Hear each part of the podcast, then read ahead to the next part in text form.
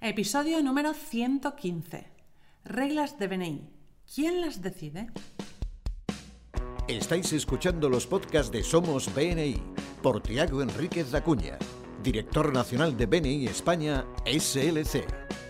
En cada podcast, Tiago nos dará consejos y trucos para que puedas sacar el máximo provecho a tu participación en BNI. No dejes de estar conectado. Sigue cada uno de nuestros podcasts que te ayudarán a ser un experto en networking. Muchas gracias por escucharnos. Buenos días, Tiago. Hola, buenos días, Alejandra. Vamos a grabar un nuevo podcast hoy, pero antes me gustaría eh, preguntarte si en las próximas semanas tenemos alguna novedad o alguna cosa que quieras contar a nuestros oyentes. Sí, bueno, estamos preparando la formación de equipos de liderazgo, que, que es muy importante y te traeremos novedades. Hacemos una revisión muy grande a todo lo que era de BNI, ahora con toda la fuerza de BNI Online. La mayoría de miembros, la mayoría de miembros de BNI España SLC solo conoce las reuniones online, por eso hemos de ajustar y prepararnos pues para que podamos seguir mejorando eh, la experiencia de la reunión. Estaremos preparados para las novedades, las nuevas novedades y el tema de hoy son las reglas de BNI. ¿Por qué has elegido este tema para hoy? Bueno, es una pregunta que surge a menudo y yo he invitado a la única persona en BNI España SLC que en este momento puede tener una palabra sobre ello. No soy yo, no es cualquier director de BNI ni director ejecutivo, sino Rishab el único miembro español del IBOA, International Board of Advisors o Junta Internacional de Consejeros. Bienvenido, Richard. Preséntate, por favor, para que nuestros compañeros y nuestros oyentes sepan quién eres. Muy buenas tardes, Alejandra. Muy buenas tardes, Tiago. Antes que nada, muchísimas gracias por invitarme a este podcast. Eh, mi nombre es Rishab Ahuya, soy el gerente de la empresa Servibyte en Canarias. Somos la empresa de telecomunicaciones y pertenecemos en BNI al grupo BNI Trabajo, que es el grupo más al sur de Europa. Estamos, como digo, en la provincia de Las Palmas y desde junio del año pasado, y obviamente gracias a, mi director ejecutivo Pablo Aguayo y a Tiago como director nacional, soy representante de la Junta Internacional de Consejeros de BNI o International Board of Advisors. ¿Por qué tenemos este tipo de reglas en BNI y para qué sirven? Las reglas significan para poner orden, porque si no hay orden y si no hay reglas, cada uno pondría las suyas o, y pasaríamos discutiendo cómo debería de ser la regla de asistencia a una reunión, las aportaciones, bueno, un montón de cosas. Y por eso nosotros tenemos algunas reglas. Primero tenemos las políticas del BNI. Ahora se revisaron en octubre y son 13 eh, políticas que pues, establecen cómo eh, pues, trabajar eh, dentro de BNI. Por ejemplo, solo puede existir una persona por especialidad en cada grupo. Un miembro no puede formar parte más de más que un grupo. Estas son las políticas que son de aplicación eh, obligatoria.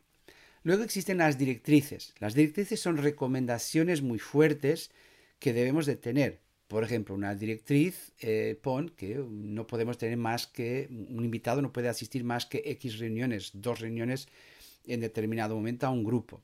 Son buenas prácticas y que los grupos pueden hacer políticas suyas, pueden adoptarles.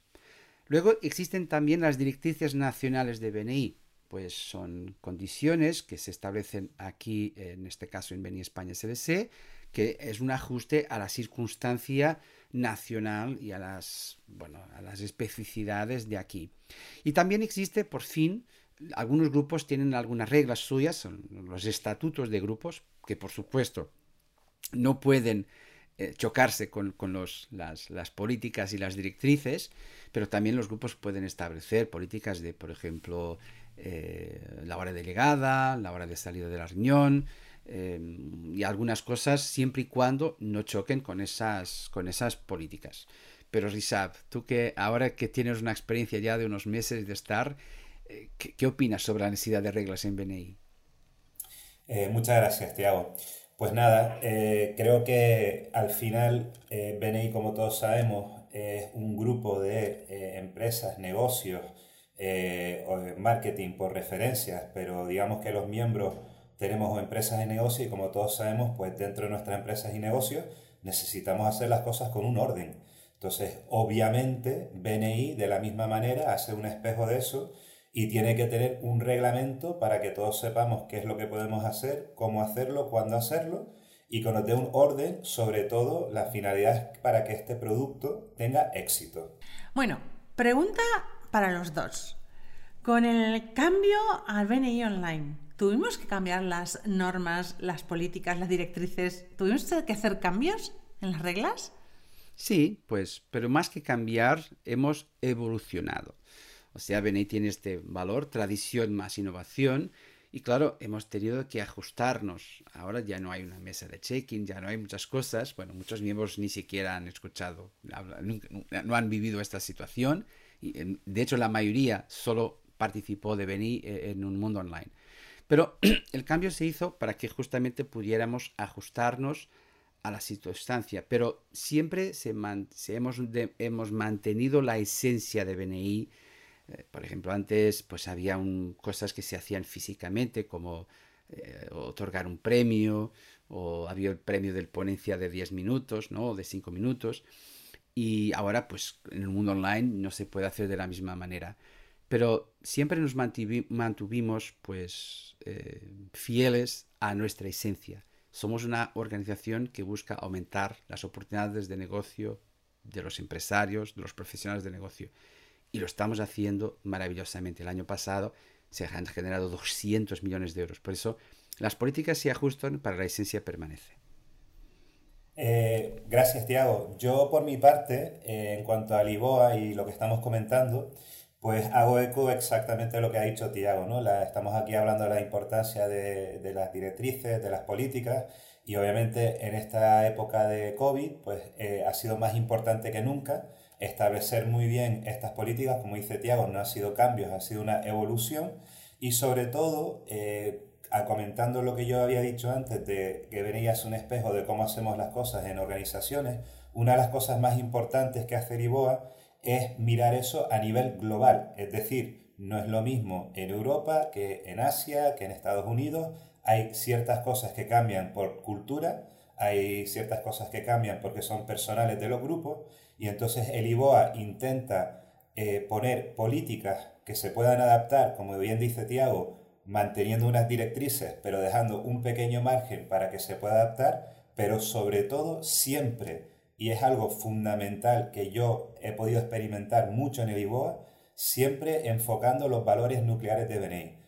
Para empezar, el Givers Gains, actitud positiva, etcétera, etcétera. Entonces, dentro de lo que es, las directrices y las políticas, hay siempre esa base fundamental que ha conseguido que BNI sea lo que es hoy en día. Bueno, a mí me gusta también aquí destacar los amplios beneficios de tener en BNI a líderes como, como Rishab Abuja. Em, bueno, primero, la participación de un líder como Rishab pues refuerza, refuerza nuestra organización porque mm, nos tornamos una, inteligencia colectiva más fuerte y nos tornamos pues una, una, empresa muchísimo más poderosa y capaz de influenciar positivamente nuestro contexto. Pero también la participación de personas como Risab refuerza su BCR. Hoy Risab pues, conoce gente de otras partes del mundo.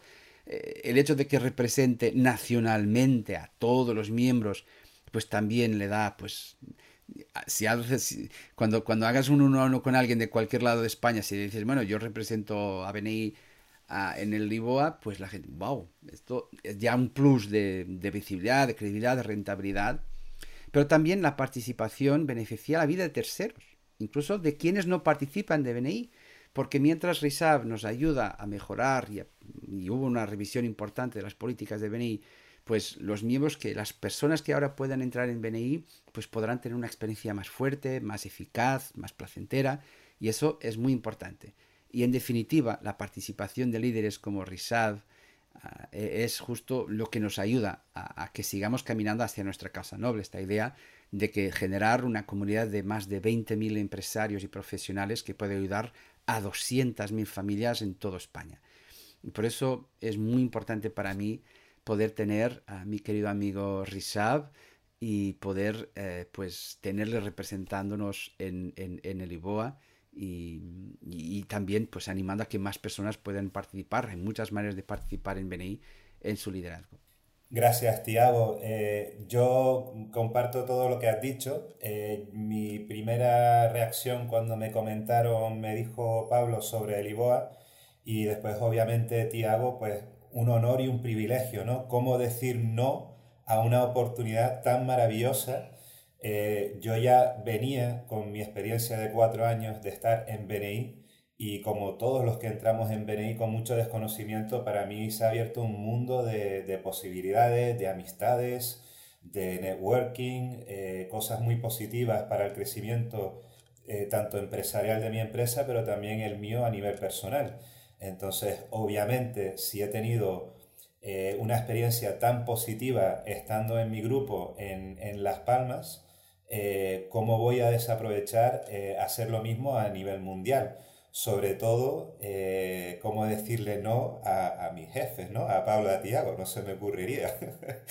Pero de verdad que muy, muy agradecido, está siendo una experiencia increíble, inolvidable.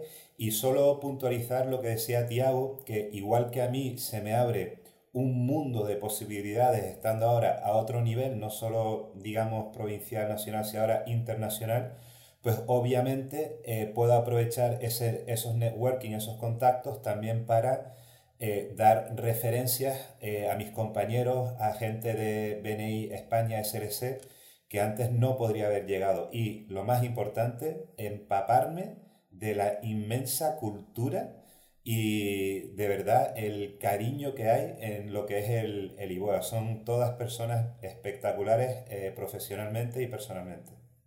Pues yo quiero agradeceros por este podcast, porque muchas veces los miembros, más cuando estamos en grupos pequeños, bueno, yo tengo mucha relación con Tiago, entonces a veces me cuenta y me entero de muchas cosas del funcionamiento de BNI. Pero cuando somos miembros de grupo, pues saber que tenemos un organismo, un organismo internacional, que estamos respaldados en todo el mundo, nos hace sentirnos parte de algo mucho más grande que solo nuestro grupo. Y os agradezco por este podcast por eso. Déjame puntualizar una cosa porque solo para, para que vean cómo funciona y cómo funciona bien. Las reuniones de RISAB son confidenciales. Yo no sé qué discute RISAB en estas reuniones. Él tiene, en este, la, él tiene la potestad, la capacidad de cambiar las reglas, yo no. Así que si alguno de vosotros quiere sugerir una, sugestionar un, cambio a, a, las reglas de Beni, pues hable con él, no hable conmigo, porque yo no, bueno, yo podría enviar, pero él es la persona más idónea en España. Si alguien quiere cambiar alguna cosa, pues hablad con Risab. Y bueno, si lo hacéis, pues pasad una referencia que seguro que le agradecerá. Muchas gracias, Risab, por todo lo que haces por nosotros. Y, seguimos, ya sabes, yo aunque no sepa qué discutís allí y pues, aunque sea mi obligación después de aplicarlo, te apoyo y te respaldo porque sé que nos representarás muy bien a, a toda nuestra comunidad. Muchas gracias de corazón, muchas gracias y enhorabuena por lo que haces. Gracias a ti, Tiago, de verdad, por haber confiado en mí. Eh, te agradezco profundamente porque está siendo una, una experiencia inolvidable y solo, digamos, dar, eh, recalcar lo que acaba de decir Tiago, de que ni los directores nacionales, ejecutivos, eh, nadie de la, de la, organización sabe lo que pasa en el IBOA, porque al principio del podcast Tiago hablaba de que en octubre se revisaron las políticas y lo que él no sabe es que el martes volvimos a revisarlas. Entonces dentro de poco pues habrán nuevos cambios. Gracias, Tiago. Bueno, y por fin, y por fin solo decir que otros, si otras personas les gustaría participar de alguna forma, nacional o internacionalmente o regionalmente, por favor contactad con la oficina nacional o con vuestras oficinas regionales. Hay muchas oportunidades para todos y pues todos seréis bienvenidos y os ayudaremos a que podáis expandir vuestro networking, colaborar y ayudar nuestra causa noble y la comunidad y también pues poder beneficiar a vuestros negocios. Muchísimas gracias por el podcast de hoy. Hemos conocido más de BNI y gracias por estar con nosotros, Rishab. Nos despedimos hasta el próximo podcast. Muchísimas gracias a vosotros. Muchas gracias por escucharnos. Este podcast está apoyado por Infomate.com, empresa especializada en diseño web, tiendas online y marketing digital miembro orgulloso de BNI. Escucha nuestros podcasts en los que compartiremos experiencias, anécdotas y herramientas que te permitirán generar más negocio para tu empresa.